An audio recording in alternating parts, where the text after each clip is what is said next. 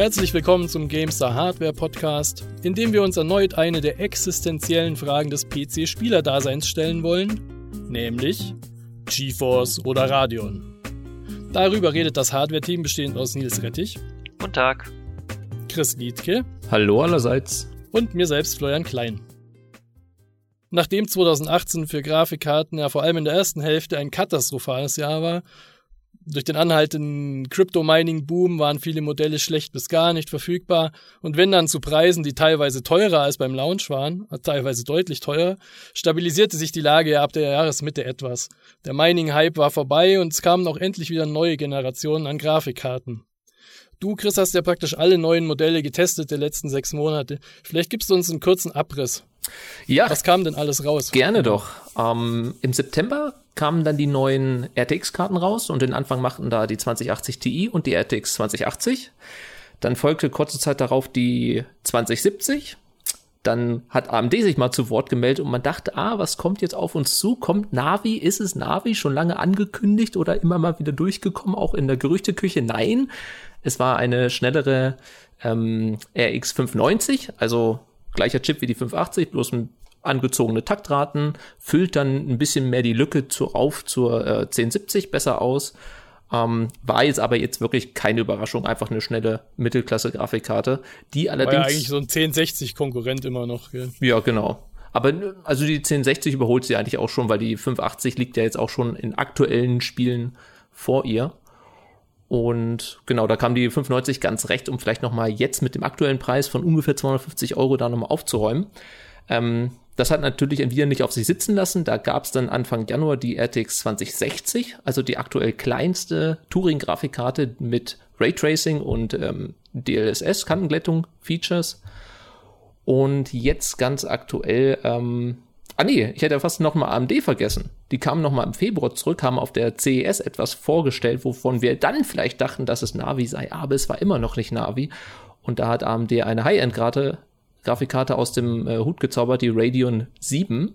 Erste 7 Nanometer Grafikkarte, 16 GB VRAM, hurra. Aber eigentlich auch nur eine aufgebohrte Vega, aber immerhin in 7 Nanometer und ja, hat ein bisschen geholfen, gell?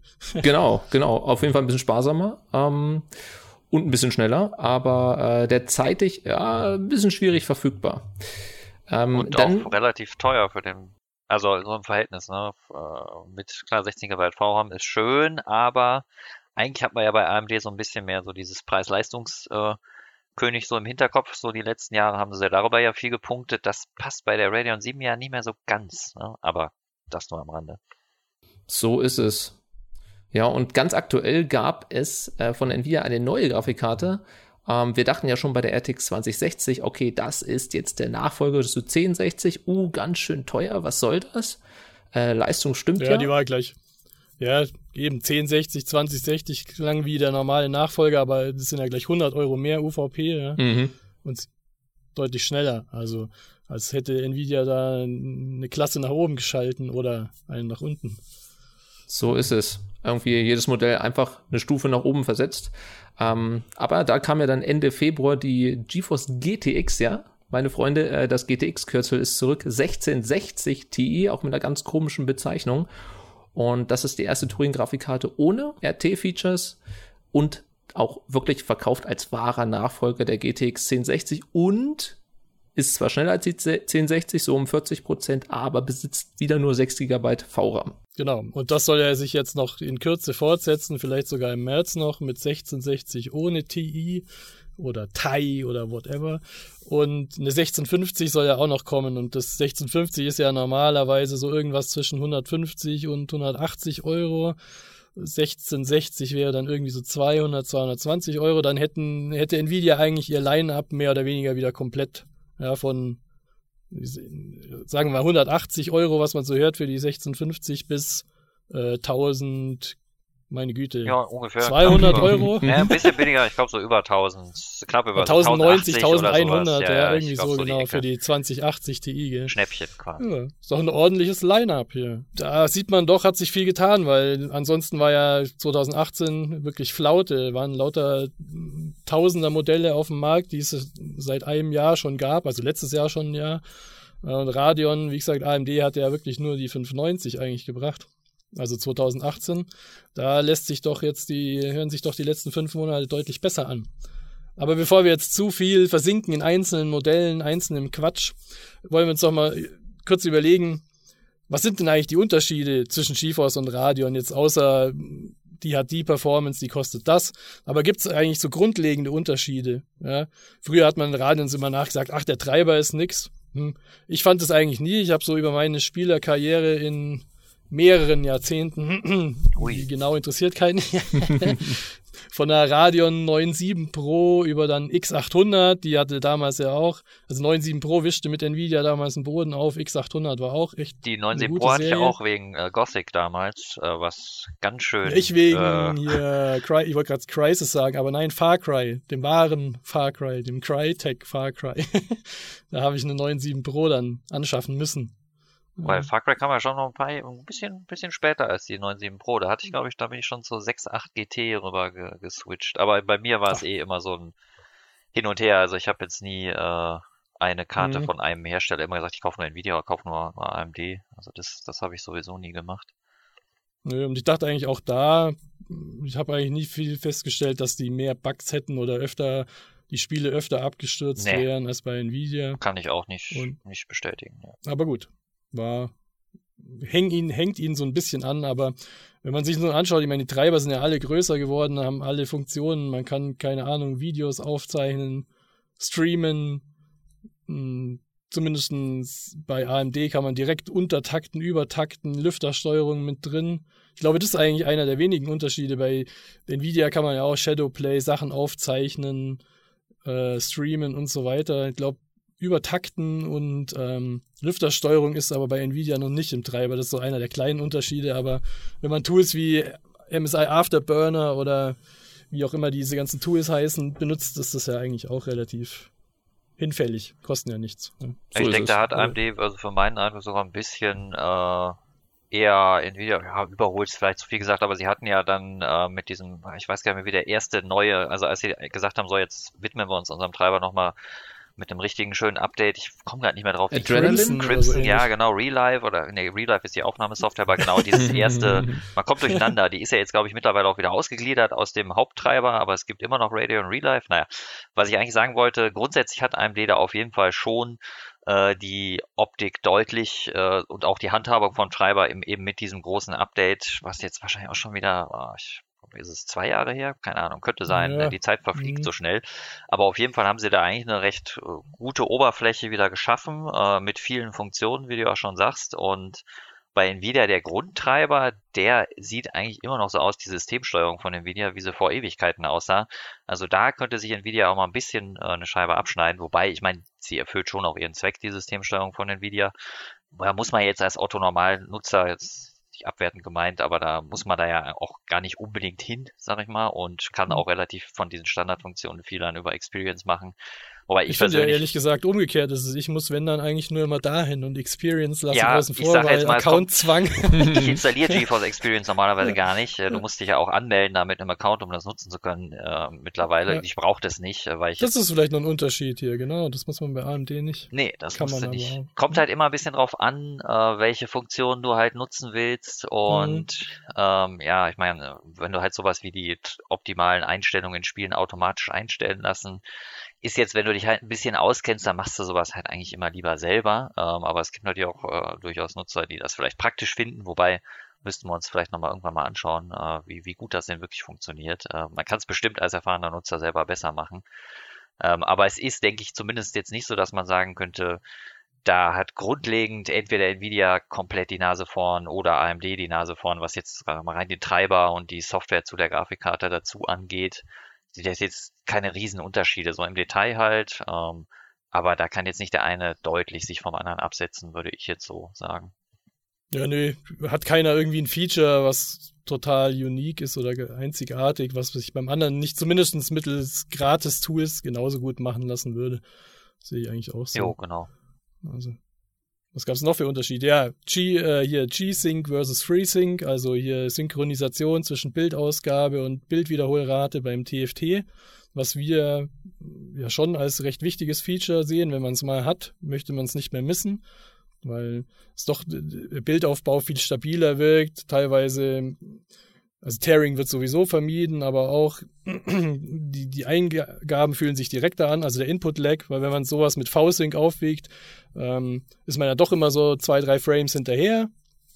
Und das hat sich doch durch G-Sync, FreeSync deutlich verbessert.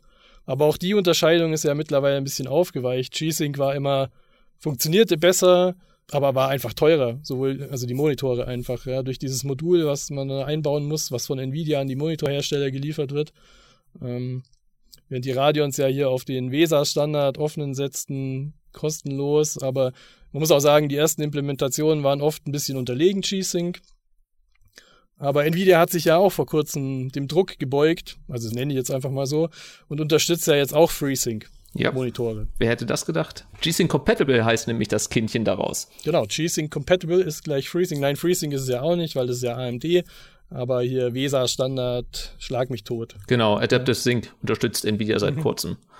Und das kam auch ein bisschen überraschend. Ich glaube, das wurde auch an der CES 2019 angekündigt und das kann jetzt jeder auch schon nutzen mit irgendeiner aktuellen Treiberversion. Also wer jetzt einen aktuellen Treiber runterlädt, der kann das auf seinem FreeSync Monitor mit einer GeForce Karte ab 1000er Serie einfach mal ausprobieren.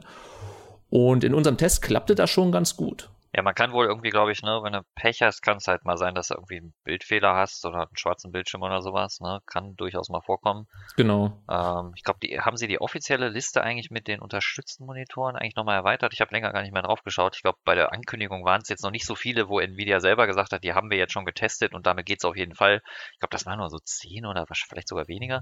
Ja, also, also sie von, haben ja unheimlich viele Monitore getestet, aber mhm, mhm, genau, genau, waren es zwölf Stück davon, die wirklich ja. kompatibel sind, also wo jetzt wirklich keine Probleme Probleme auftreten sollen. Also laut Nvidia. Ja. ja wenn ja, man so die Userberichte anguckt. Genau, ja. Foren-Threads, wo auch allein einfach nur User berichten, ähm, da kann man, äh, gibt es auch viele Erfahrungsberichte. Ich glaube, so meinem ersten Eindruck nach war, klappt es durchaus relativ häufig eigentlich ganz gut. Also ist jetzt natürlich nicht ganz das gleiche wie einen äh, Monitor mit G-Sync-Modul haben oder halt eine äh, FreeSync-Karte, äh, eine AMD-Karte und ein FreeSync-Monitor. Äh, das ist quasi, sagen wir mal, die optimale Kombi so ein bisschen äh, vereinfacht ausgedrückt, würde ich sagen. Aber das hat es auf jeden Fall, ähm, da haben sich viele Besitzer von den Videokarten drüber gefreut und ich denke auch durchaus zu Recht, weil wie Flo schon sagte, die FreeSync-Monitore, ich meine, das hat er, mittlerweile hat er fast, oder die allermeisten Monitore haben halt einfach FreeSync, weil es jetzt nicht mehr kostet, äh, das zu implementieren.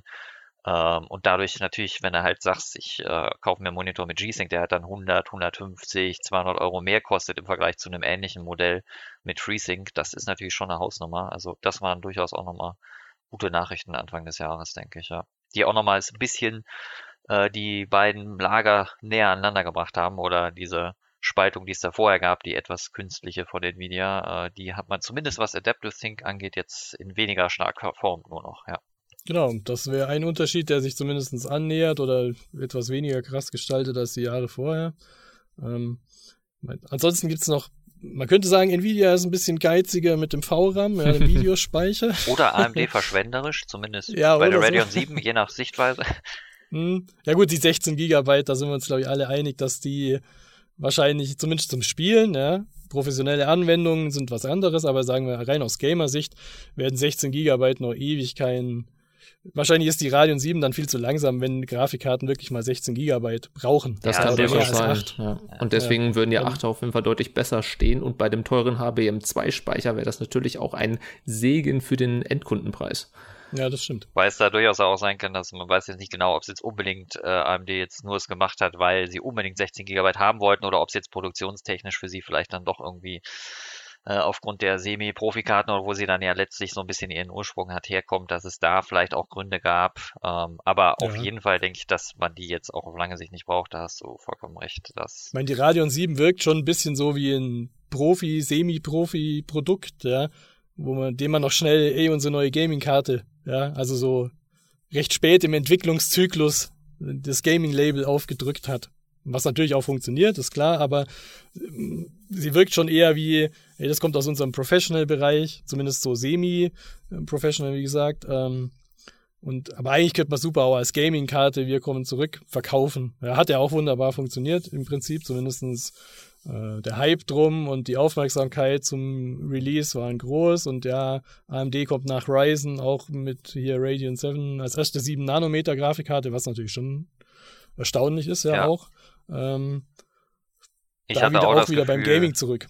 Das ist eher genau so ein bisschen nochmal winken, wir sind auch im, nicht nur in der Mittelklasse noch da äh, mäßig so war, weil man muss ja sehen, die 95, äh, die war ja schon der Refresh vom Polaris Refresh, also die mhm. schon 2016 hatte 480, AMD 580, genau, 590, da das gleiche eigentlich. Ja. Da war ja schon, da haben sie es ja sogar darüber verkauft, dass sie sagen, so wir die Mittelklasse, das ist das Wichtige und ähm, darauf konzentrieren wir uns jetzt und äh, im Prinzip haben sie danach ja auch nur mit halt dem ersten Refresh die 500er, RX 580, 570 äh, auch immer nur in diesem Leistungsbereich äh, sich bewegt. Klar, es kamen dann noch die Vega-Karten, die schon nochmal ein, ein Stückchen äh, eine Schippe draufgelegt haben, aber sie haben es ja auch mit denen halt nicht geschafft, an Nvidias GTX 1080 Ti ranzukommen.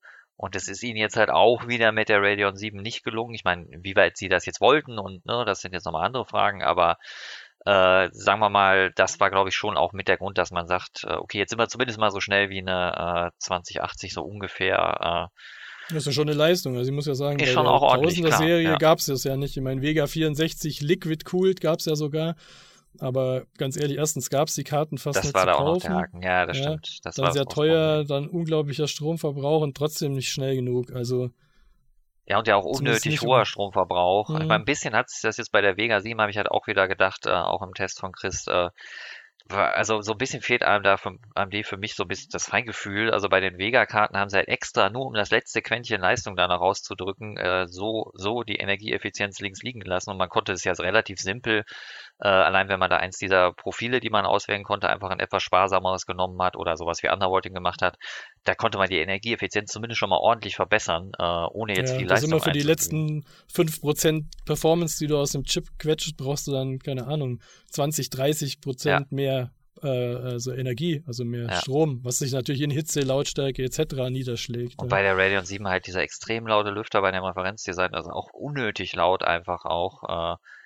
So, da finde ich, fehlt ihm noch so ein bisschen das Feingefühl, aber ist auch immer eine Frage der Sichtweise, klar. Und äh, als Hardware-Redakteur oder Tester schaut man natürlich nochmal sehr genau hin. Ähm, aber grundsätzlich denke ich schon, dass es, äh, wie du ja schon sagtest, so. Ich meine, mit den 7 Nanometern ist ja auch schon, ne, ist ja auch schön, so eine Karte da mal jetzt mal zu sehen oder so ein neues Fertigungsverfahren. Ähm, aber klar, das ist jetzt, äh, wer halt absolutes High-End will, dann ist man im Moment halt immer noch bei einer 2080 Ti, die natürlich ja. auch sehr teuer ist. ist ja, klar, die, ja. das Problem der Radeon 7 ist natürlich auch, dass es noch keine Custom-Designs gibt. Ähm, ja. Wir wissen auch nicht, ob es noch mal wirklich welche geben wird, weil sie ist ja jetzt auch schon einen Monat auf dem Markt und da hat sich noch nichts getan. Da gab es auch noch kein Leak. Ja, nicht mal ein Bildchen von einem Kühldesign mit einem mit einem neuen Navi 20 Chip drauf und ähm, fühlt sich in erster Linie an so wie eine Bastlerkarte, ja, also out of the box, hm, naja, ein bisschen zu laut, ähm, aber man kann natürlich dann im Nachgang einiges noch mit Undervolting rausholen und dann wird sie durchaus, und dann macht sie durchaus auch Sinn, aber zu dem Preis. Oder eben, wenn man ähm, nicht nur halt spielt, schwierig. vielleicht auch ne, wie genau. sie ja aus dem semi-professionellen Segment kommt. Äh, ich meine, klar, das ist jetzt, was wir als Gamestar jetzt auf professionelle Anwendungen schauen wir da jetzt in unseren Tests natürlich jetzt nicht so genau.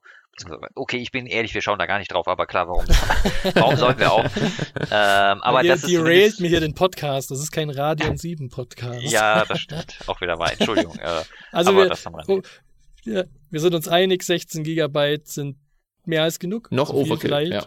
Ja, genau.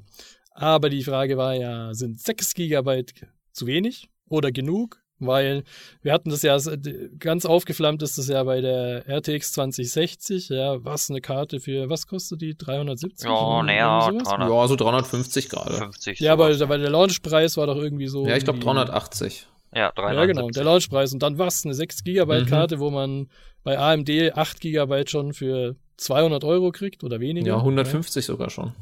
Ja, genau, hier RX 570 ja, genau. ja auch mit 8. Ja. ja. Und die ist deutlich unter 200 Euro. Also, aber ich habe ja auch Nvidia wurde natürlich darauf angesprochen. Nvidia sagt zum Beispiel auch, bis das ein Problem wird, ja, sind die Karten zu, veraltet im Prinzip oder halt zu langsam oder dann kranken sie schon an was anderem, anstatt mhm. an zu wenig Videospeicher. Ich meine, wir haben das auch getestet. Was habt denn ihr so gesehen und wie seht denn ihr das? Also, ich würde jetzt sagen, es ist, ist ein bisschen schwierig zu fassen, das Problem, weil sich zu wenig VRAM halt zum einen äh, auf unterschiedliche Arten äußern kann. Also es muss ja nicht äh, heißen, okay, ich habe jetzt viel weniger durchschnittliche FPS. Es kann auch erstmal auch nur sowas bedeuten wie meine Frame Times, also Ne, die Abstände, in denen die einzelnen Frames kommen, sind weniger gleichmäßig oder da verschlechtern sich meine minimalen FPS, was halt auch wichtig sein kann fürs Spielgefühl. Oder halt sowas wie, ich sehe öfter unscharfe Texturen, weil es im Moment länger dauert, bis die schärfere Variante geladen wird. Das ist halt einmal der Knackpunkt. Dann kommt es natürlich darauf an, von welchem Spiel rede ich, von welcher Auflösung. Also es ist deswegen gar nicht so einfach, da eine allgemeine Aussage zu treffen, wobei ich jetzt denke, man kann schon sagen, dass in aktuellen Spielen und den Auflösungen, für die jetzt so eine RTX 2060 maximal gedacht ist, also WQID, 4K-Karte ist es ja jetzt nicht unbedingt, dass du da meistens keine Probleme haben wirst in aktuellen Spielen. Kann aber auch schon jetzt vorkommen, je nach Titel. Manche Spiele sind halt auch ein bisschen verschwenderisch mit dem VRAM. Ähm, von daher ist das ein bisschen schwer zu greifen, finde ich. Also so, so eine klare Aussage dazu treffen. Ich persönlich finde aber auch so mit Blick auf Zukunftssicherheit und klar, man wechselt eine Grafikkarte vielleicht öfter als eine CPU. Äh, aber wenn ich jetzt 350 für eine Grafikkarte ausgeben würde, hätte ich persönlich auch lieber mehr, selbst wenn ich jetzt nicht sicher sagen kann, okay, das wird jetzt in so und so viel Spielen demnächst ein Problem werden. Aber das weiß man ja nicht genau und dann habe ich lieber ein bisschen zu viel VRAM als ein bisschen zu wenig. Äh, und es gibt sicher auch schon heute Spiele, wo äh, eine 2060 da durchaus ein bisschen schlechter dastehen kann, als sie es tun würde, wenn sie jetzt 8 GB VRAM hätte. Aber wirklich bekannt sind uns keine. Ja, das Problem ist natürlich auch, ähm, für 350 Euro gab, beziehungsweise gibt es ja aktuell noch Grafikkarten bei Nvidia mit 8 GB VRAM. Ja. Und äh, die 2060 tut sich bei dieser ganzen VRAM-Debatte natürlich auch ein bisschen schwerer, weil sie hat natürlich noch mal mehr Dampf als die 1660 Ti ist dafür natürlich eher qualifiziert für WQHD. Und dann steht man da halt vielleicht in anderthalb Jahren mit 6 Gigabyte und ähm, ich, vielleicht ist es Horrorszenario, ja, aber jedes dritte Spiel mag dann schon nicht mehr rund laufen, sodass man eben Texturdetails zurückstellen kann und das wäre natürlich dann eher ärgerlich, um es ganz milde ja. auszudrücken. Weil es auch interessant ist, dass, äh, dass es ein Thema ist, was je nach Region, wo du dir die Tests anschaust, äh, auch, äh, also in Deutschland wird da wurde da eher sehr empfindlich drauf reagiert, was ich durchaus nachvollziehen kann. Aber äh, wenn ich mir zum Beispiel auch von amerikanischen YouTubern die Tests angesehen habe, es kommt oft vor, dass das einfach überhaupt mit keinem Wort erwähnt wird. Das finde ich schon auch sehr interessant. Ich meine, es mhm. zeigt halt auch, dass es jetzt aktuell noch nicht unbedingt ein Problem für die Karte ist, ähm, weil sonst würde es sich ja auch in Benchmarks niederschlagen, äh, stärker jetzt sage ich mal, äh, und auf einer breiteren Front. Ich glaube, auch wenn es schon ein Spiel gäbe, wo du siehst, die 1070 ist mit ihren 8 GB deutlich besser als die 2060 mit ihren 6 GB, ja, dann wäre das schon publik geworden. Also wir haben bisher keins gefunden. Deutlich wir suchen nicht den ganzen nicht. Tag. Ja, aber wenn es wirklich einen signifikanten Unterschied, heut, äh, Unterschied heute schon machen würde, wäre es bekannter wahrscheinlich. Ja. Vielleicht sollten wir das am besten nochmal in zwölf ja. Monaten vielleicht nochmal nachtesten, so von wegen, hey, ihr Käufer einer 2060 oder 1660 Ti, wie steht ihr jetzt aktuell mit WQHD da? Einerseits als Umfrage, andererseits natürlich nochmal nachschauen, die dann aktuellen Titel zu testen und auch natürlich mit einer 1070, 1080 mit jeweils 2 GB mehr VRAM gegen zu checken. Ist ja, gut, auf jeden das Fall wir ja selber machen, zum Beispiel du oder du oder ich. Du nicht? Je nachdem, weil wir testen ja eh die neuen. du und du und okay. äh, ich nicht. Ah, nee. Weil wir testen ja eh die neuen Spiele und mit der 2060 oder 6 Gigabyte Karten werden wir es auch machen, wie gesagt. Und falls das dann mh, hm, ein Fakt wird, wird sich zeigen. Also es ist halt das Problem aus meiner Erfahrung Geschichte. raus ähm, mhm. ist ja auch ein bisschen, dass es auch mal die Frage ist, wie stark nämlich sowas war. Ne? Sowas, wenn wir jetzt über sowas wie schlechtere Frametimes reden, da reagieren auch nicht, äh, reagiert nicht jeder Spieler gleich empfindlich drauf. Ähm, ne, was es ist halt was, was dann auch nicht jedem gleich stark auffällt. Und äh, klar, beim Test erfassen kann man es auf jeden Fall, halt allein durch sowas wie minimale FPS oder Frametimes. Und das wird sicher spannend sein, das zu sehen, wie sich das in einem Jahr in aktuellen mhm. Titeln dann zeigt, ja. Ich persönlich denke mal, dass es sich bis in einem Jahr wahrscheinlich noch nicht groß auswirkt. In zwei, drei, ja, in dreien vielleicht öfter, aber ich persönlich, ich kenne das auch. Ich meine, wer will das nicht, wenn man sich eine neue Grafikkarte für so viel Geld kauft? Ja? Hätte ich doch lieber 30% mehr VRAM so und einfach auch 30% mehr Zukunftssicherheit in der Richtung. Mhm. Ja? Also das verstehe ich durchaus. Ja, natürlich Nvidia PR hat zum Beispiel zu mir auch gesagt, also in Deutschland ist das halt ein Riesenthema, sonst hören wir international praktisch nichts darüber. Ja, Deutschen sind immer kritisch, gerade bei technischen Sachen, äh, vielleicht aber auch zu Recht. Man kann momentan natürlich sagen, okay, momentan ist es kein wirkliches Problem, aber wer weiß. Ja. Insofern ist vielleicht, wer sich jetzt direkt eine Grafikkarte kaufen will, so 350, 400 Euro, könnte durchaus gucken, ob er noch eine 1070 findet mit 8 GB. Ja, ja aber, aber, nur bitte bis maximal 320 Euro. Ja, ja, genau. Oder eine Vega 56. Oder eine Vega 56, genau. Die hat auch 8 GB. Ich meine, die sind die beide, ja glaube ich, ein bisschen langsamer, ne, als die 20, so ein bisschen. Aber ja, je nach Spiel auch günstiger. Und Benchmark-Faktor natürlich, ne? Ja, klar. Ja, ja. Mal schauen. Und ganz aktuell, also es gab ja lange Zeit die Vega 56 nur im Referenzdesign für diesen günstigen Preis unter 300 Euro. Und derzeit gibt es auch die Sapphire Pulse Radeon X56, die durchaus leise ist. Ähm, ja, das Referenzdesign würde ich jetzt auch nicht unbedingt empfehlen. Nee. Ja. Also ich wollte ja gerade sagen, ja, 1070 als Alternative zu 2060 ist ja so halbwegs okay. Ich meine, sie ist ja doch 20% langsamer oder sowas ja. meistens, ja. Sie hat halt 2 GB mehr VRAM, aber sie ist auch, darf man auch nicht unterschlagen, doch langsamer auch. Und sie hat kein Raytracing also. und kein DLSS. Nein. Ah, jetzt kommen wir zum, zum wahrlich größten Unterschied zwischen Radeon und GeForce, ja. Nämlich RTX statt GTX, äh, ja, nee, Raytracing. Race statt Gaming, RTX statt GTX. Ja, da wo wie, äh, Nvidia alles drauf setzte zum Launch der RTX-Karten, Riesenhype, kaum Performance-Numbers, was man sonst kennt. Die Karte ist 30% schneller, verbraucht weniger Strom, kostet das gleiche wie die andere beim Launch. Nee, diesmal war ja alles RTX. Ja, ist ja jetzt auch schon fast sechs Monate her. Also, was sagt ihr denn? RTX on oder off?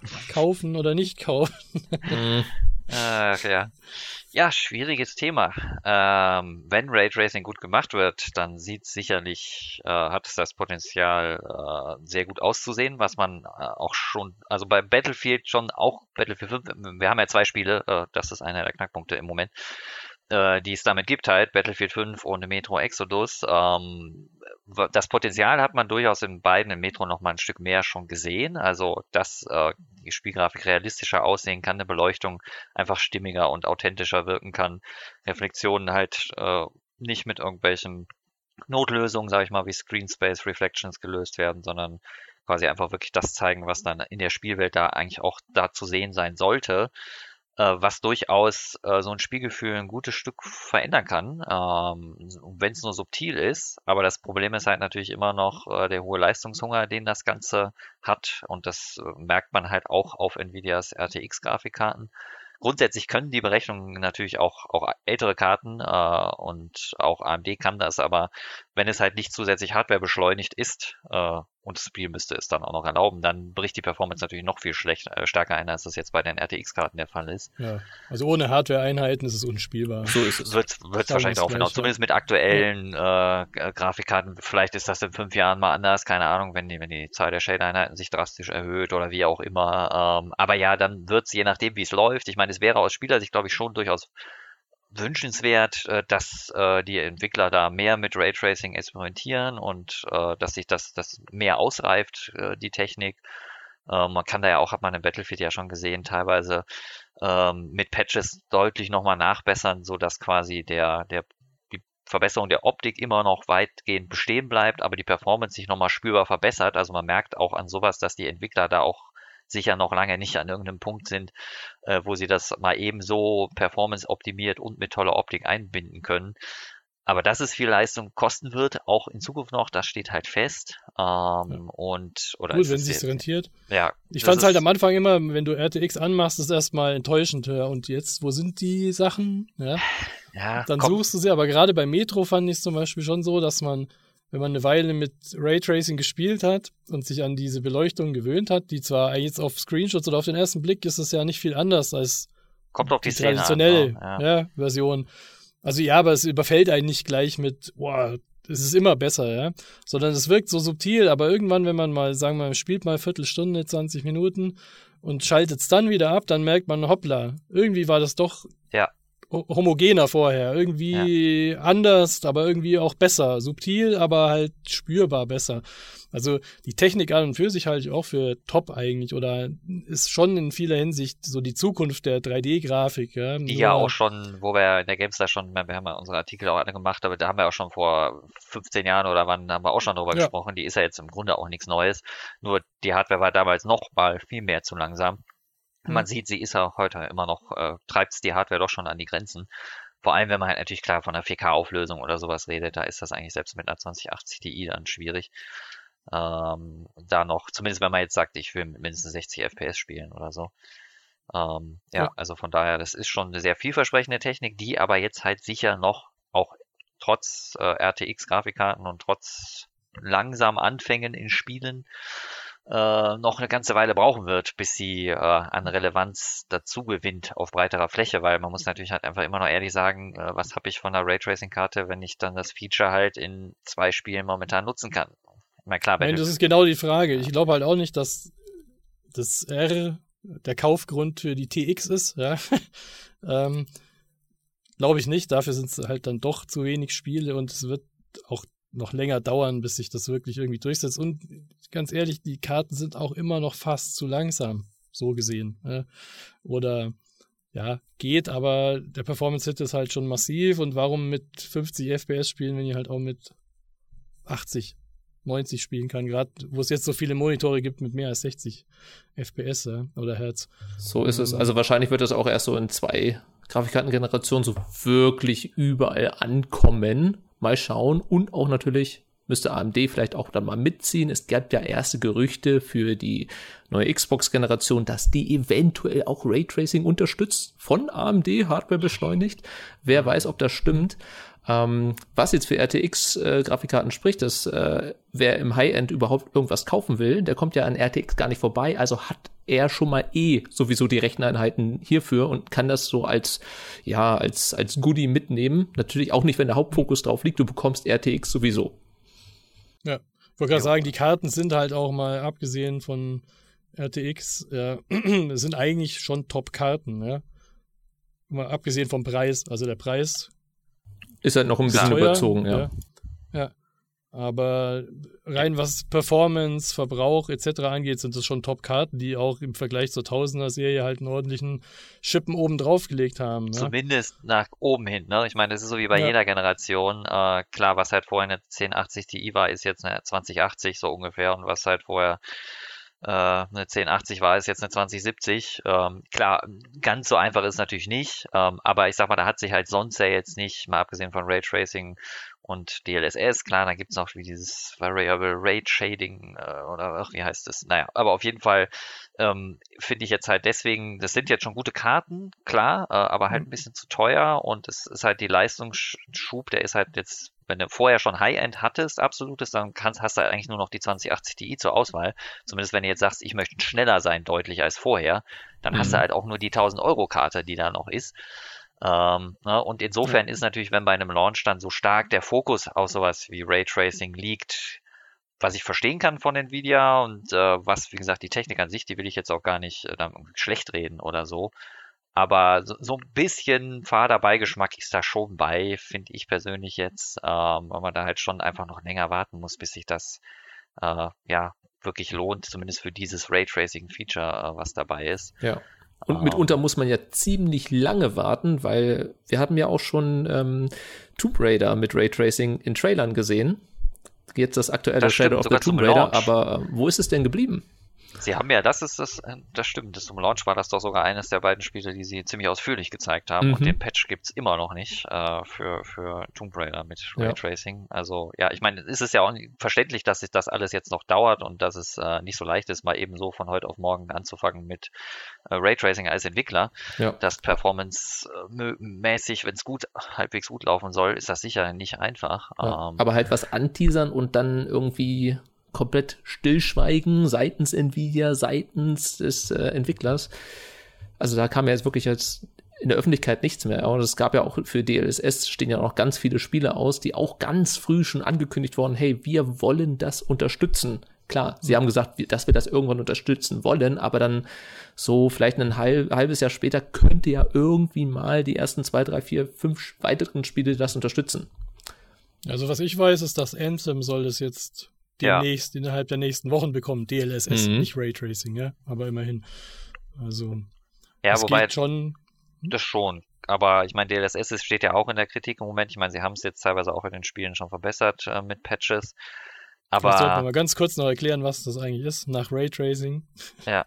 Äh, Deep Learning, Super Sampling, im Prinzip ist die Grundidee, dass du, zumindest so wie es im Moment implementiert wird in Spielen, äh, nativ in einer niedrigeren Auflösung das ganze Bild renderst, was halt äh, quasi dir Performance äh, spart oder du hast halt höhere FPS, weil du halt in einer niedrigeren äh, Auflösung renderst und dann wird das Ganze halt mit einem KI-Algorithmus, also von einer künstlichen Intelligenz, die sich quasi die Bilder anschaut und die vorher anhand von ganz vielen Beispielen gelernt hat, okay, wie sieht denn ein äh, perfektes äh, 4K-Bild aus zum Beispiel und die dann In quasi... Dem Spiel, weil das wird ja pro Spiel ja, gemacht. Ja? Genau, sie muss es genau. pro Spiel lernen, äh, weil klar, Also bei Nvidia auf ihren super Servern da, super Server-Clustern, ja. ne?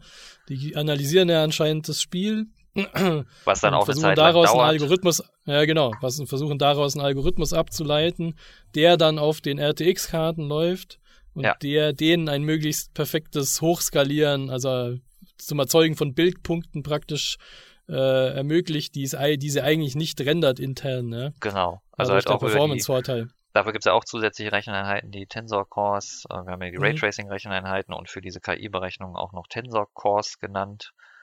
Ähm, das ist die Grundidee, aber die Technik hat halt auch noch ihre Kinderkrankheiten teilweise äh, in der Form, dass halt ähm, also wenn man sie, man kann ja auch theoretisch kannst du ja, was heißt theoretisch, du kannst ja auch so einfach, äh, also ein Spiel in der niedrigeren Auflösung rendern, die dann hochskaliert wird, ist ja jetzt, das ist erstmal nichts Neues.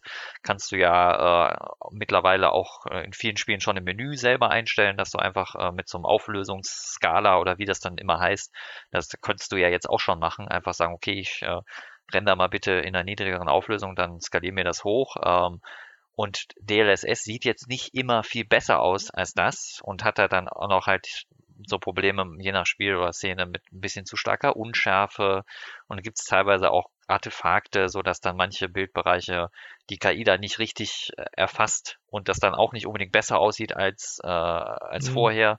Also da merkt man zumindest, äh, die Grundidee ist sicher gut. Äh, man sieht ja auch den Performance-Impact, der ist auf jeden Fall auch da und macht es sicher auch eher möglich, äh, Raytracing jetzt zum Beispiel mit höheren Bildraten zu spielen. Aber der, der große Vorteil gegenüber, ich render das Spiel jetzt ohne DLSS in der niedrigeren Auflösung und skaliere es dann hoch, der ist jetzt noch nicht unbedingt da. Und von daher ist das jetzt zumindest im Moment auch noch nicht so das Killer-Feature, wo man jetzt sagen kann, okay, hol dir auf jeden Fall eine RTX-Karte für DLSS. Mal abgesehen davon, dass auch da die Zahl der Spiele halt, wie wir ja schon sagten, immer noch, noch begrenzt ist. ist. Ja. Ja, viele angekündigt, aber weg ist auch nur langsam. Ja. Also, das ist richtig. Ja, man muss aber natürlich entweder dann zugute halten, die haben die Kritik schon aufgenommen und dann auch gehandelt, einen Blogbeitrag geschrieben, das nochmal erklärt, hey, das ist der Status quo und wir haben vor, Punkt, Punkt, Punkt. Und jetzt wurde zum Beispiel auch schon Metro Exodus nachgepatcht und die Unschärfe ist natürlich weg. Sie ist nicht komplett weg, aber es sieht deutlich schärfer deutlich aus als zuvor. Ja. Und die nächste Baustelle ist natürlich jetzt noch Battlefield 5, speziell in niedrigen Auflösungen. Ja, wobei Nvidia ja auch selber sagt quasi, dass es ähm, also das Anwenden von diesem Algorithmus äh, braucht natürlich auch eine gewisse Form von Rechenzeit und äh, das hat dann auch wieder zu Verwirrungen geführt bei manchen, weil halt du kannst es nicht immer in jeder Auflösung mit jeder Karte äh, aktivieren im Spiel und dann bei Battlefield glaube ich im Moment nur, wenn Raytracing an ist und das hat dann auch wieder zu Fragezeichen geführt, hey, warum limitiert ihr das denn so? Was halt eben damit zusammenhängt, dass es sich nur ab einem gewissen äh, Anspruch quasi in Sachen Auflösung und Darstellungsqualität lohnt, sozusagen, das hinzuzuschalten, ähm, weil das eben auch eine gewisse Rechenzeit einfach braucht. Äh, aber das macht das halt nochmal so ein bisschen undurchsichtiger, weil man dann eigentlich so gefühlt als Spieler, und ich kann es auch verstehen, man denkt eigentlich, naja gut, ich möchte es halt eigentlich so ein Feature gerne, entweder möchte ich selber entscheiden, kann ich es anmachen oder nicht. Und das wirkt dann immer so ein bisschen limitiert, wobei ich die Gründe dafür schon verstehen kann. Aber das macht es nochmal so ein bisschen undurchsichtiger für den, äh, für den Spieler. Und ja, ich sag mal, da hätte Nvidia wahrscheinlich bei der Kommunikation und so auch noch im Vorfeld schon ein bisschen geschickter sein können. Ähm, ja, auf jeden Fall ist es ein Feature, was jetzt auch nicht äh, so den riesen Benefit noch darstellt. Und es ist immer schwer bei sowas einzuschätzen, wie schnell kommen da jetzt mehr Spiele, die das unterstützen, wo es besser aussieht. Aber da würde ich ähnlich wie bei Raytracing ehrlich gesagt denken, dass das auch noch ein bisschen dauert, bis das wirklich so so ist, dass man sagen kann, hey, ich überlege mir jetzt die Grafikkarte zu kaufen, weil sie kann DLSS. Und das finde ich so wichtig. Genau. Ne? Also es ist irgendwie schon interessant, auch nice to have manchmal oder nice to, to ausprobieren. Aber halt wirklich so nötig finde ich es halt auch noch nicht. Oder wirklich muss ich haben. Da ist mir G-Sync, FreeSync noch immer tausendmal lieber oder einfach ordentliche Performance. Ja, auf jeden bei Fall. Bei leisem Betrieb. Ja? Mhm. Auch wieder so ein, ein, deutsches Phänomen. Deutsche, ja, leise, ja, leise, bitte. Deutsche Eigenschaft. Ja, das wurde mir auch über die Jahrzehnte schon oft gesagt. Es interessiert sich keiner dafür, ob die Grafikkarte jetzt hier 35, 40 Dezibel hat. Leistung muss man ja auch hören, so ungefähr, hm, ja. Oder furchtbar. ja, das ist teilweise egal. Gilt auf jeden Fall auch äh, jetzt, ich glaube auch bei der Radeon 7, ich meine auch da vom Linus Tech Tips, ich glaube, war, war das das Video, wo da glaube ich auch kein Wort zur Lautstärke verloren hat? Bin ich, vielleicht, da das könnte ich mir jetzt sein, auch, ja. Ich glaube aber, es war so. Das finde ich bei so einer Karte schon bemerkenswert. Also die ist ja nun wirklich dann überhaupt nicht mehr zu überhören, wenn die einmal aufdreht. Oder ja, also wenn man nicht selber Hand anlegt, wenn man die kann man selber, also ja. um nicht zu sagen, die ist immer tierisch laut, aber in der Standardeinstellung, wenn man nicht selber ein bisschen Hand anlegt, ist sie unmöglich laut, mhm. also unter Last. Sobald die sich da mal ein bisschen länger unter Last steht, wird die wirklich laut, also vor allem auch unnötig laut, weil die Chip-Temperatur muss gar nicht sein. Wenn man es von Hand einstellt, kann man die wesentlich äh, humaner ja. betreiben. Ja. Da hat Nvidia halt, kann man schon, denke ich, sagen, so ein bisschen schon die Nase vor AMD im Moment, ja. was so das von Haus aus äh, die Abstimmung so ein bisschen angeht. Machen sie seit wann machen sie das eigentlich richtig gut? Schon die 900er Generation? Also ja mal, jetzt bei den RTX-Karten kommt ihnen natürlich vor allem auch das neue Referenzdesign mit den Axiallüftern da sicher schon nochmal ja. zugute. Ähm, ich hätte ja, aber haben sie sich ja auch drum gekümmert. Die meinen, aber ja. die Tausender-Serie waren auch schon, ja okay, die, das stimmt, die Founders Editions waren da nicht so gut. Da ja, also ich meine, mit dem Radiallüfter hast du dann einfach, gut. ja klar, da stößt du dann irgendwie ein bisschen an Grenzen. Ähm, aber trotzdem würde ich sagen, dass er wieder da ein Stück weit ein bisschen die Abstimmung ein bisschen besser hinkriegt. Das kann man ja, schon sagen. Kann also sie legen auf jeden Fall Wert drauf. Ja. Definitiv, ja, besonders mit der Lüfterumstellung oder Kühlerumstellung. Da dachte ich ja bei der Ankündigung seitens AMDs, bei der Vorstellung der Radeon 7, oh, AMD hat auch endlich den Stockkühler gewechselt, weg vom DHE-Design mit Radiallüfter hin zum Axial-Design. Und was dabei rausgekommen? Nein, ist sogar noch lauter. Okay, gut, schade drum. Will gar nicht wissen, wie laut sie gewesen wäre, hätten sie das alte Design noch übernommen. Oh weh. Wahrscheinlich ja. hätte man das gar nicht mehr kühlen können. Vielleicht wäre es einfach zu verrückt gewesen. Ähm, keine Ahnung, aber so den richtigen Benefit von dem Kühlsystem sehe ich jetzt auch noch nicht ausgeschöpft auf Seiten AMDs ist doch schön, dann können die Partner einfach mit ihren guten Custom Designs äh, auch noch. Ich sagen, äh, eigentlich sollte mich, man sich sowieso ein Custom Design kaufen, wo man vorher, also wenn man Lautstärke empfindlich ist oder Wert drauf legt, dass die möglichst leise ist. Weil warum nicht? Ich bin auch so jemand, die soll ruhig die Leistung haben, aber wenn ich die Leistung auch leise kriegen kann, nehme ich doch in leise, ja. Mhm. Also nicht in, in laut. Und nach leise folgt auch wenn dann auch oft unterm Headset kühl. gar nicht höre. Stimmt schon. Unterm Headset höre ich es oft nicht. Und im Leerlauf sind Klar. die meisten ja relativ leise. Das stimmt ja. schon. Äh, man muss da immer gucken, wie empfindlich muss man jetzt sein. Da hast du natürlich recht, gerade beim Spielen, wenn man einen Kopfhörer auf hat, dann das auch viel, wenn der Rechner unterm Schreibtisch steht und wenn es ein gedämmtes Gehäuse ist oder wie, ne, dann sind das natürlich alles, das fällt einem als Tester natürlich, wenn man es jetzt in einem offenen Test-Setup hat, auch nochmal mehr auf. Das ist klar, wobei wir das natürlich auch immer entsprechend einordnen in den Tests ähm, dass das natürlich schon nochmal einen Unterschied macht, ob das Ding jetzt im Gehäuse drin ist. Äh, das auf jeden Fall. Weil ich ja auch gerade was, egal ob jetzt Radeon oder GeForce, ich würde eh, also Custom Designs meistens schon bevorzugen. Genau, mal gucken, ob sich das in Zukunft ändert, wenn sie noch mehr auf die Referenzdesigns achten. Aber ja, nicht nur, also hauptsächlich wegen der, genau, wegen den besseren Lüftern. Das Overclocking da, das ist mir bei Nvidia und bei AMD ehrlich gesagt relativ wurscht. Wobei ich da sogar eher dazu tendiere, die Karten da noch lieber noch Undervolting zu betreiben und ein bisschen äh, noch beim Takt runterzugehen, äh, um halt schön niedrige Temperaturen zu haben und einen richtig leisen Betrieb. Aber da hat jeder so seine Vorlieben und das ist natürlich äh, dann was, was auch, wie gesagt, also Hersteller unabhängig ist im Prinzip. Äh, da kommt es dann gar nicht so drauf an. Das Feintuning kann man bei beiden äh, sicherlich da noch anlegen, ja. Tja, so ist lange es. Lange Rede, kurzer Sinn. Was würden wir denn empfehlen? Machen wir vielleicht mal nach Preisbereichen, jetzt aus unserer Erfahrung. Mhm. jemand, wenn sich jemand eine Grafikkarte kaufen will, was sagen wir, bis 200 Euro? Ähm, X500 Serie. Ganz sicher. Das, 580. Das hast du es uns sehr leicht gemacht. Zumindest bis die 1650 äh, und warte mal, 1660 wird ja eher über 200 liegen, denke ich. Äh. Mhm. Ja, aber 1650 also soll nur 4 GB VRAM haben. Da wären wir wieder bei der Debatte und die ist da ja. auf jeden Fall schon angebracht in Full HD. Ja, das ist natürlich dann, ich meine, klar, auch in vielen Spielen wirst du wieder mit 4 GB VRAM wahrscheinlich erstmal in Full HD noch okay dastehen oder keine Probleme haben. Ähm, aber ja, ich sehe ja. die Debatte dann auch schon wieder auf uns zukommen, vor allem wenn man halt dann wieder bedenkt, AMD bietet halt schon seit längerem äh, in der gleichen Preiskategorie äh, halt einfach das Doppelte an VRAM. Ja. Und die Frage ist auch, wie schnell wird die 1650? Ja. Denn wenn sie jetzt zum Beispiel der 1050 Ti folgen soll, die sowieso schon 50% langsam ist, langsamer ist als die RX 570, ja. Dann läuft das ja eher so auf ein Stechen hinaus und dann gewinnt auf jeden Fall die Grafikkarte mit doppeltem VRAM. Ja, also äh, die 1050 Ti muss sie deutlich überflügeln, damit sie überhaupt interessant wird mhm. oder überhaupt eine Konkurrenz ist für die 570. Und, das heißt bis ja. 200 Euro RX 570 oder besser gesagt 580. Ja, im Moment kriegst du sogar die 580 ja, für 100, ja. glaube ich. So 80, knapp 200 90. würde ich sagen. Ja. Und wenn es Nvidia sein muss, aus irgendwelchen Gründen die 1060, befindet sich natürlich gerade im Abverkauf, aber es gibt immer noch so um 200 Euro was. Mhm. Aber mit 6 GB statt Mit 6 GB, genau. Ja. Wobei das jetzt für Full HD sind 6 schon nochmal weniger ja. kritisch als ja. äh, für WKD. Also bis 200 Euro, RX 580 oder 1060, solange es noch welche gibt. Mhm. Wer noch ein bisschen schmaleres Budget hat, 150 Euro am besten RX 570. Eindeutig, ja. Gut, nächster Preisbereich. Ja, nächster Preisbereich bis was sagst du? Hm, machen wir gleich bis 300 Euro. ja, also na, bis 300 Euro ist relativ einfach. Da kannst du eigentlich nur die RX Vega 56 empfehlen oder die im Abkauf befindliche GTX 1070. Beide Grafikkarten verfügen über 8 GB Speicher, sind annähernd gleich schnell. Ähm, was kriegt man denn schnelleres noch für bis 300? Ja, die 1660 würdest du dann quasi sagen, TI halt wegen 6 GB VRAM eher nicht, ne, in dem. Ja gut, kann natürlich sein, dass sie günstiger wird, oder was ja, kostet eine Vega 56 gerade?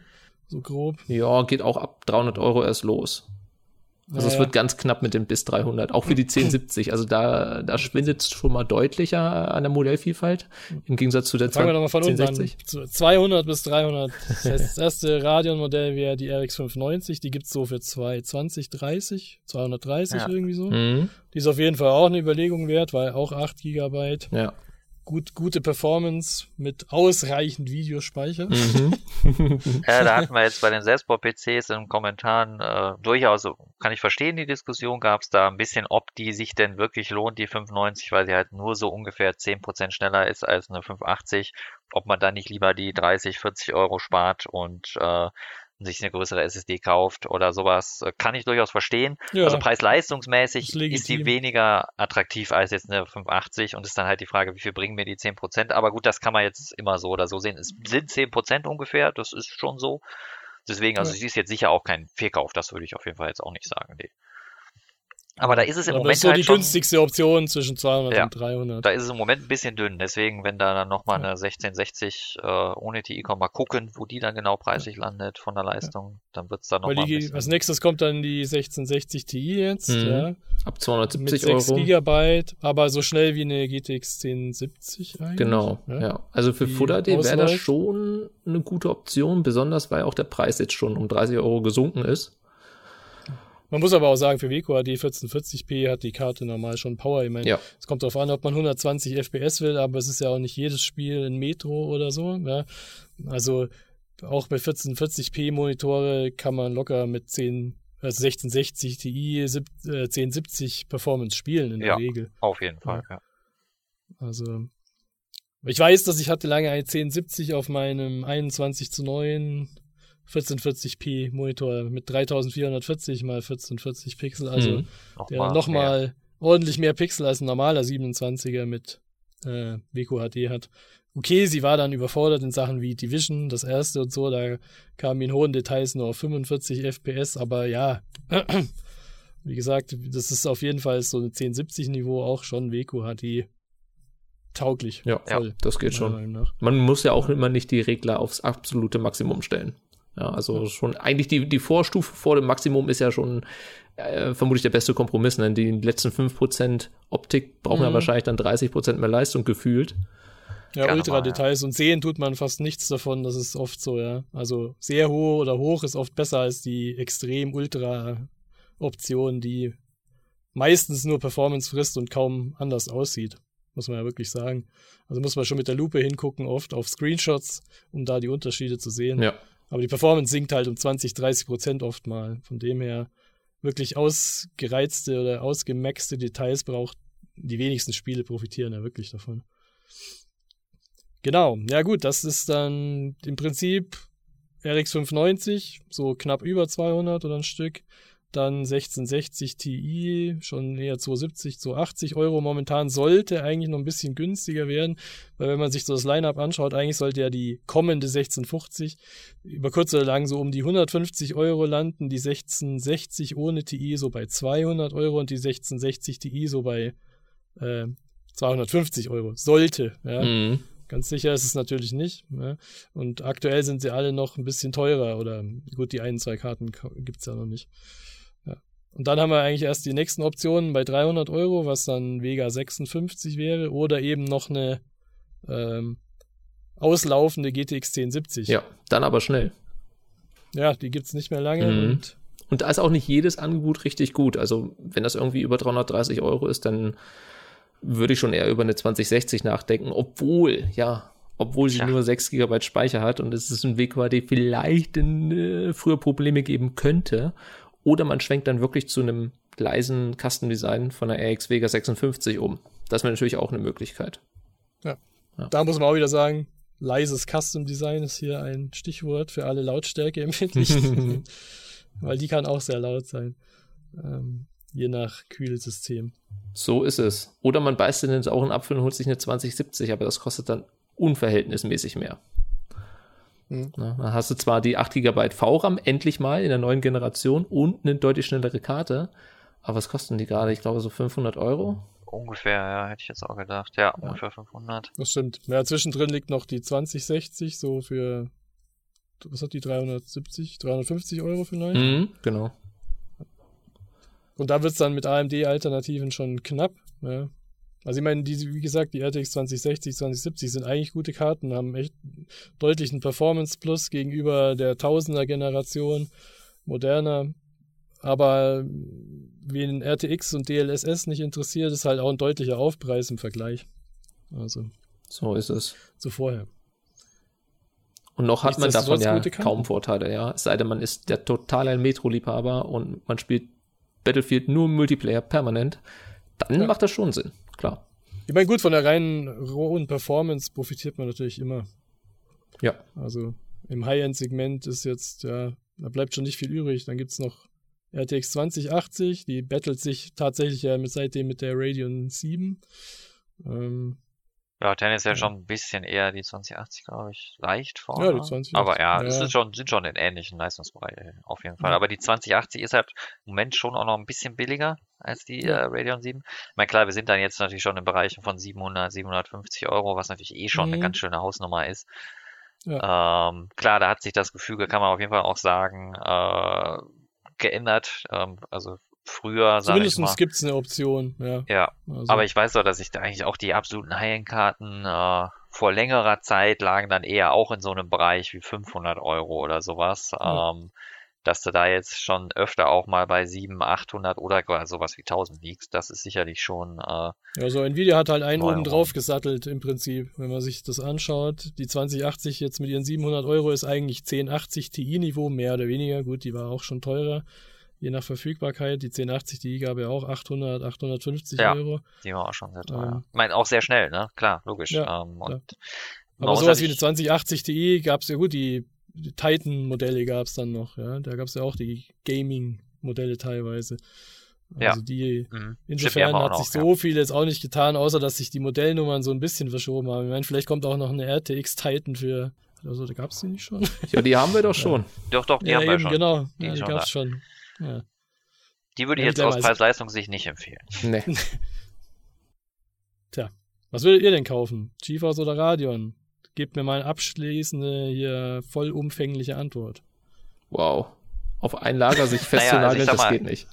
Ich, ich finde allein schon, was unser Gang so ein bisschen durch die Preisbereiche gerade gezeigt hat. Ähm, also man kann, man sollte niemals sagen, ich kaufe halt nur Radeon oder nie GeForce, aber das hast du jetzt ja auch gar nicht gefragt. Aber das sollte man sich ja eh nie sagen, weil es immer, wenn man am besten schaut man halt, was kostet gerade wie viel, in welcher Auflösung will ich denn spielen, mit wie viel FPS, interessieren mich extra Features wie sowas wie Raytracing. Ähm, also von daher eine pauschale Antwort kann man da sicher eh nicht treffen.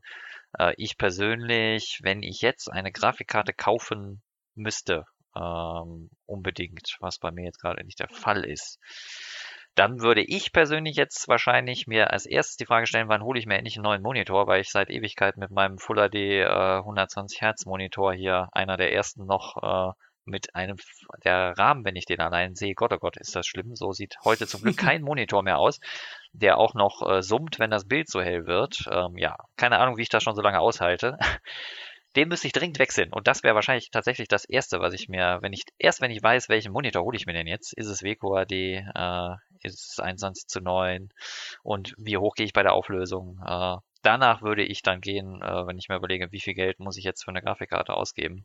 Aber 1000 uh, Euro würdest du ja wahrscheinlich nicht ausgeben wollen. Also sagen wir mal so, genau, was für mich nicht in Frage kommen würde, wäre eh sowas, eine 1000 Euro Karte, das ist einfach unverhältnismäßig. Ich meine, es ist normal, dass im äh, im High-End-Bereich das Preis-Leistungs-Verhältnis deutlich schlechter wird. Das geht eigentlich immer, geht auch bei CPUs oder bei anderen äh, anderen Produkten, ist jetzt nicht nur auf Grafikkarten beschränkt, aber das ist mir, glaube ich, dann zu viel des Guten. Ähm, also ich glaube sowas wie, da ich, wenn ich eh jetzt sagen würde, 500 so in die, um die Ecke, äh, da habe ich jetzt ja gar nicht mehr so riesig viel Auswahl äh, würde es wahrscheinlich schon eher auf eine 2070 rauslaufen, würde ich jetzt vermuten im Moment. Jetzt gar nicht wegen Raytracing oder irgendwas, sondern halt einfach, weil da, also in dem Preisbereich äh, Vega 64 ist billiger tendenziell, aber auch äh, tendenziell langsamer äh, oder ist langsamer und hat dann auch weniger Auswahl bei den Custom Designs, deswegen würde ich wahrscheinlich bei einer 2070 im Moment landen, schätze ich mal. Ähm, man dürfte gespannt sein, was jetzt mit Navi genau passiert. Äh, also AMDs neue Generation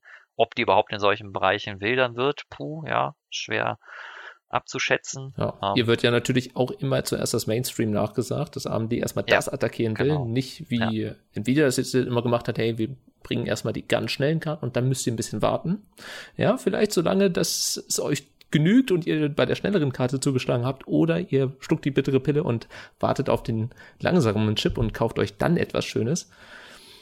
Mal schauen ja, das wird noch, äh, das wird natürlich eh noch spannend, äh, was das Duell angeht, aber da AMD ja auch jetzt in der Mittelklasse länger nichts Neues mehr gebracht hat, im Prinzip, wenn man so will, seit 2016 mit Polaris nicht, äh, weil das andere alles Refresh-Karten waren, spricht da ja auch einiges für, dass sie da jetzt erstmal nochmal ein bisschen äh, den Fokus drauflegen. Ja, also lange Rede, kurzer Sinn, ich würde wahrscheinlich im Moment zu so einer 2070 tendieren, wobei es 500 Euro auch schon eigentlich ein bisschen meine Schmerzgrenze ist für einen Grafikkartenkauf. Zumal ich ja äh, da kommt ja auch noch hinzu, dass ich meistens League of Legends spiele. Da sollte ich es eigentlich dringend lassen, überhaupt mir eine neue Grafikkarte zu kaufen. Aber ab und zu spielt man ja dann noch was anderes und dann ich bin ich schon dir immer, eine APU. ja, absolut. Es ist vollkommen richtig. Äh. Ist die Grafik schon mit dabei. Aber manchmal spielt man halt doch was anderes und dann bin ich halt schon so drauf, dass ich gerne hohe FPS-Zahlen sehe bei hoher Grafikqualität und. Ja, dann geht's dann, nicht günstig. Dann geht's nicht so richtig günstig. das muss man da akzeptieren, genau. Ja, äh, mein Fazit ist auf jeden Fall an Leute, die so ein bisschen festgefahren sind in den Lagern und das kenne ich auch privat von Freunden, die sagen, ja, nein, bei mir kommt nur ein Intel-Prozessor ins Haus oder nein, also ich habe immer nur Nvidia gekauft, so ich, mich, mich interessiert gar nicht, was AMD so tut. Äh, bitte interessiert euch dafür. Schaut das euch mal genauer an. Ähm, wie wir jetzt wahrscheinlich schon fast über eine Stunde gehört haben, ähm, können wir uns selber nicht so richtig entscheiden, weil beide Lager haben Vor- und Nachteile. Ähm, so von der ja. Grafikkartenauswahl natürlich ist AMD gerade so ein bisschen hinten an, weil äh, alles so ein bisschen alt ist. Klar ist noch kompetitiv. Im Mainstream ist man ganz gut aufgesetzt, aber sobald es fordernder wird, ja, oder den höheren Preisklassen vordringt, gibt es eigentlich nur noch Nvidia zu empfehlen. Und das ähm, finde ich gar nicht gut, dass das so ist. Besonders deswegen bleiben halt die Preise auch so festgefahren. Ähm, was ich mir jetzt kaufen würde, ja, also 500 Euro würde ich am liebsten nicht ausgeben. Ähm, wahrscheinlich höchstens 400 und dann wäre ich halt so, ja, dann hätte ich auf jeden Fall ein ziemlich schwieriges Problem, weil mit einer Vega 64, da mangelt es mir erstmal persönlich an der Modellvielfalt, dann ist sie mir wahrscheinlich zu hitzköpfig. Ähm, würde mir natürlich dann Custom Design mit einem richtig großen Kühler besorgen und das natürlich dann auch noch tweaken und nicht out of the box einfach so verwenden, dass man noch vielleicht einen Stromverbrauch äh, reduzieren kann, Drehzahlverbrauch äh, von den Lüftern etc. Ähm, ja, also der Sprung von der Vega 64 mit 400 ab oder ab 400 Euro zu 2070 mit 500 Euro, das ist super schwierig. Also ich würde da wahrscheinlich Tage, Wochen lang festfahren und warten, dass vielleicht AMD doch noch was rausbringt. Also ich, ich kann mich gerade nicht entscheiden in meiner Preisklasse, weil eine Vega 64 möchte ich eigentlich keine 400 Euro für ausgeben. Ist auch schon ein bisschen angestaubt und irgendwie jetzt zur RTX 2060 zu greifen für 350 oder ab 350 Euro mit 6 GB wäre ich jetzt auch nicht bereit zu zahlen. Ja, das würde mir Bauchschmerzen bereiten und der Schritt 150 Euro mehr auszugeben zu 2070 wäre bei mir auch nicht in Frage gekommen. Aber ich meine, gut, warten ist ja auch immer eine Option und warten kann man immer. Gerade aktuell, ja gut, manchmal ist es schlecht. Ja? Manchmal wird, werden Sachen teurer oder gibt es nicht mehr, siehe Crypto-Mining-Hype, gut, konnte man nicht voraussehen.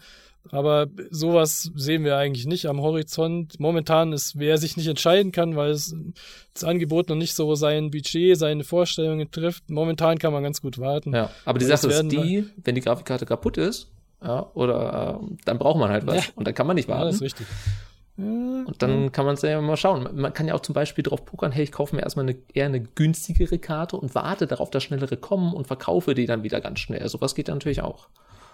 Wobei ja, da bis wir von Nvidia was kommt, ja, hm, da, das ist natürlich auch jetzt noch mehr in den Sternen als, also AMD ist ja relativ sicher, sage ich mal, dass zumindest da in der Mittelklasse was mit Navi kommen wird, was Neues, äh, Mitte des Jahres so ungefähr, würde ich jetzt mal sagen, so. Wenn, ja, zweite Jahreshälfte würde ich sagen. Ja, oder so, ja, Wenn wir genau. Glück haben, früher ja. in der zweiten, aber kann auch gut sein, dass es Herbst etc. wird. Und Nvidia hat ja jetzt im Moment erstmal äh, keinen Grund da, äh, sonst noch irgendwas nachzulegen. Also Wie gesagt, daher, nachdem jetzt noch 1660, 1650 klar, kommen, was schon. halt bei Nvidia wahrscheinlich das nächste ist, die werden auch ihren Fertigungsprozess wahrscheinlich irgendwann mal umstellen, wahrscheinlich auf 7 Nanometer. Ich meine, die fertigen ja alle bei TSMC hier in Taiwan, so wie die Radions auch und so weiter.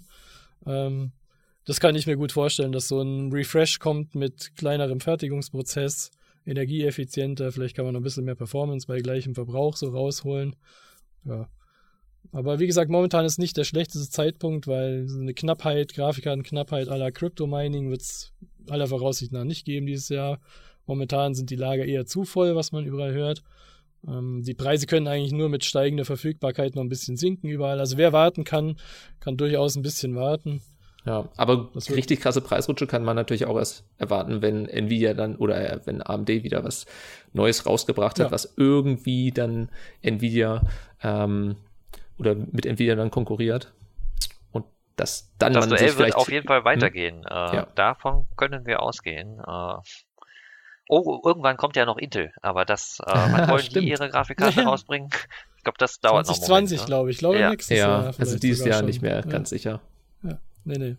Mal gucken, wird auch es dann Dreikampf wird. Drei Player wären mhm. top. Ja. Aber da gab es ja auch schon mal, glaube ich, Gerüchte, so ganz oben werden oder können sie sich gar nicht platzieren. Da, da reicht die Leistung einfach wohl noch nicht, ja, oder auch, auch das, auch das Know-how. Ähm, aber wahrscheinlich auch in der Mittelklasse. Und die Mittelklasse ist ja, hey, also da holst du die Marktanteile, da holst klar. du klar nicht den super krassen Gewinn, aber äh, Achtungserfolge sind äh, wünschenswert, natürlich auch im Grafikkartenmarkt mit im dritten ja, Mitspieler. Ich sagen, da ist die Preis-Leistung ja auch immer noch okay. Mhm. Also, oder immer noch gut. Alles, was bis zu 300 Euro geht, alles, was drüber wird, so langsam wird es halt immer schlechter. Was kriege ich für meinen mehr gezahlten Euro? Aber ja, wer halt dicke Monitore, hohe FPS will. Ja, das ist das Ding, klar. Das ist sicher was, was das Lieblingshobby halt auch mal gefühlt würde ich auch sagen, dass es äh, heute schon die, die äh, Varianz einfach auch bei den Monitoren größer ist, als sie damals war. Natürlich gab es mhm. damals auch schon Monitore mit unterschiedlich hoher Auflösung, äh, aber jetzt das, hast du schon, finde ich, da noch mehr Auswahl mit 21 zu 9 oder vielleicht sowas wie 32 zu 9 und von Full HD bis 4K hoch und mit 60 Hertz, mit äh, 144 Hertz und Ne, da ist schon auch noch, äh, allein deswegen muss man ein bisschen genauer schauen, okay, wie viel Leistung will ich denn denn spielen? Und klar, wenn, wenn man halt einmal mit äh, 120 Hertz äh, und sowas wie G-Sync oder FreeSync gespielt hat, dann ist es auch immer schwer wieder zurückzugehen zu weniger. Ähm, von daher hat man dann auch ein bisschen den Drang, äh, oder ja, ich zumindest merke dann schon, dass ich da da kommt man in diese höheren Preisregionen halt irgendwie rein, so ein bisschen, wenn man da einmal angefangen hat. Wobei ich dir auch absolut zustimmen würde. Eigentlich ist 500 Euro ist mir eigentlich zu viel. Ich, ich weiß gar nicht, wie mhm. früher so viel. Ich meine, wie viel hat eine Radeon 9700 Pro gekostet? ich habe sie damals Mark, für oder? 321 Euro inklusive Versand gekauft.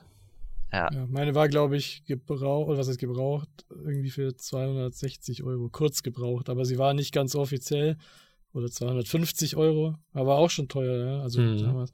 aber glaub, ist halt doch noch ein anderes Kaliber. Die 88 GTX, die war, glaube ich, eine der teuersten, die ich mir damals dann mal für Crisis gegönnt uh, habe. Ja, damit lief Crisis auch ganz gekostet. anständig. Die mhm. war natürlich auch schon ein ordentlicher Performance-Sprung, sehr krasser im Vergleich zu vorher. Ich glaube, die war die bei 500 Euro. Hm, vielleicht. Nobel, Nobel, ja, die war auf jeden Fall. Ja, oder 450, was ja damals High-End war. Mhm. Ja, ja, kann genau. gut sein. Die guten ja. alten Zeiten. Ja, ja. Naja.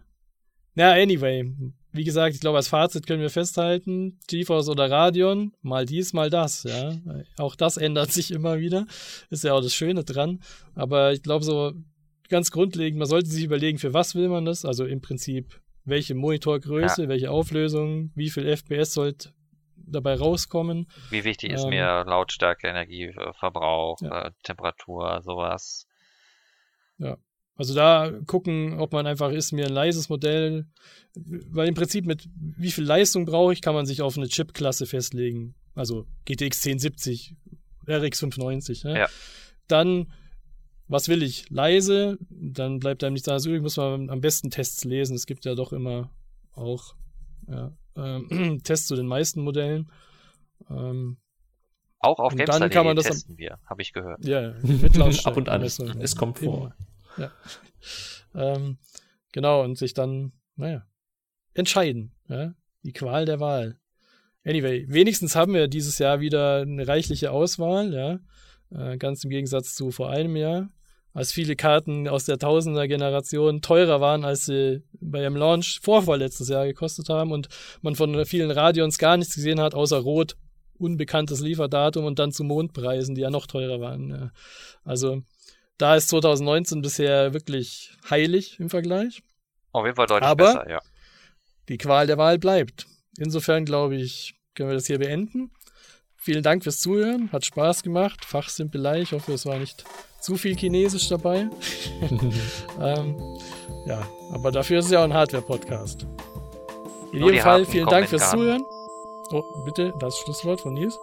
Äh, ich habe gesagt, nur die harten kommen in den Garten, aber das können wir vielleicht auch besser streichen. Zu die harten Grafikkarten kommen genau. in den Garten. oh Gott, ja, anyway, ich glaube, wir beenden es besser. Ich glaube auch. Jetzt ist, äh, es ist der, der, der Grafikofen aus, na egal. Vielen Dank fürs Zuhören. Hat Spaß gemacht und bis zum nächsten Mal. Bis Tschüss. zum nächsten Mal. Ciao.